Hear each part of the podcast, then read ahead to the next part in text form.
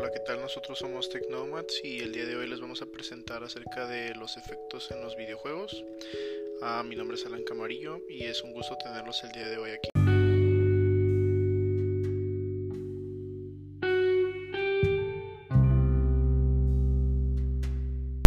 A continuación mis compañeros les van a explicar acerca de los pros y contras de los videojuegos y algunas experiencias que han tenido ellos acerca de eso. Bueno, pues mi nombre es Mauricio García. Yo le vengo a presentar lo que sería los pros en el conocimiento de los videojuegos. Y uno de esos pros, este, yo, como dije, pues yo siento que es que mejora la capacidad de la respuesta, que a lo que me refiero es que puede, te puede ser tu cerebro mucho más rápido a la hora de responder cosas como, valga, como lo, estoy, como lo estoy haciendo en este podcast, cómo estoy pensando, cómo digo las cosas y cómo te llegas a organizar. Eso siento yo que te hacen los videojuegos. Y la segunda es que fomentan el trabajo en equipo de una manera muy buena y excelente, ya que puedes, ya que en muchos videojuegos puedes ver cómo trabajar en equipo y cómo tener un buen liderazgo en muchos de esos y puedes hacerlo de una forma correcta como lo está haciendo mi compañero Alan, un liderazgo muy bueno. Y por último, el último contra que es que siento que estimula la creatividad y la atención y la memoria visual. La creatividad la mejora en todos los aspectos de todas las cosas. Uno de esos aspectos es el hecho de, de, cómo puedes ser más creativo en la escuela, con tus amigos, en todos lados. Es algo muy bueno que te ayuda en los videojuegos porque hay todo tipo de esos y que te demuestra cómo, cómo hacerlo y cómo estimularlo. Y la, la atención es cómo cómo te puedes llegar, a organizar y cómo, cómo lo llegas a hacer tú. Y también la memoria visual es cómo, cómo tú te enfocas, cómo tú lo ves en todo, cómo lo manejas, cómo, cómo es que lo haces. Así llega a ser en los videojuegos y cómo, pues más que nada, cómo te pone tu mente muy creativa.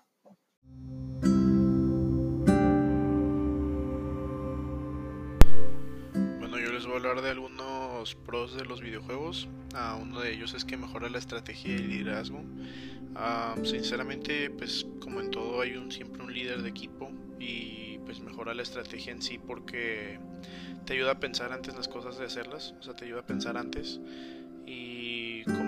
He visto yo en la vida diaria, pues es como, por ejemplo, cuando trabajamos en equipo, o sea, cómo darle el papel a cada uno de tus integrantes para que salga el trabajo o la actividad uno, el segundo es que enseñan idiomas. La verdad es una práctica increíble del inglés y pues obviamente otro tipo de idioma.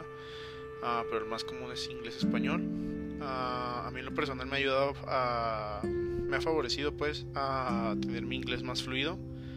Y otro pro es que favorece el pensamiento crítico. O sea, tú piensas desde cero las cosas y vas construyendo o vas deconstruyendo lo que haces. O sea, te da influye mucho también en la toma de decisiones y te ayuda a, tomar una respuesta rápida. Aspectos negativos sobre los videojuegos. Los videojuegos hoy en día nos mantienen demasiado concentrados en lo que queremos hacer y lo que queremos lograr, por lo que, esto, el, por lo que lleva a que no le pongamos tanta atención al mundo exterior. Como por ejemplo, ¿qué puede ser una de estas, una de estas cosas del mundo exterior? Eh, la gente, los amigos, la familia, incluso las fiestas o hasta el deporte. Esto nos puede, esto nos puede llevar a, este, a muchos aspectos malos, ya que le invertimos tanto tiempo a los videojuegos a estar logrando llegar a cierto nivel o estar llegando a cierto, cierto aspecto que queremos entonces le invertimos tanto tiempo que se nos pasan los días, se nos pasan las horas y no, no hacemos nada productivo en el día más que estar en frente del videojuego. Y esto es un aspecto bastante grave que puede llegar a ser este, peligroso para cualquier persona. Un aspecto negativo sobre los videojuegos es el sobrepeso. Con esto quiero decir que el cuerpo está en reposo y está en una posición cómoda, la cual no siempre es beneficiaria del cuerpo ya que nuestro cuerpo necesita estar haciendo ejercicio y estar en movilidad, porque nuestro cuerpo cuando estamos jugando videojuegos y le invertimos tanto tiempo a estar enfrente de una consola no nos beneficia mucho. Otro aspecto es que los equipos son de alto valor. Con esto quiero decir que una consola, una computadora, una pantalla, cosas que se necesitan para jugar a los videojuegos, tienen un alto valor. Cosas que son desechables, que tarde o temprano se van a tener que tirar. Y se siguen y se siguen comprando cosas, más utilidades, cada vez salen al mercado más cosas para implementar la calidad del juego. Yo les voy a hablar sobre la cara oculta o el lado oscuro que tienen los videojuegos, ¿no? Bueno, pues varias investigaciones han demostrado que los videojuegos, mayormente los que son de acción, activan las mismas regiones cerebrales que, ciertas drogas de abuso.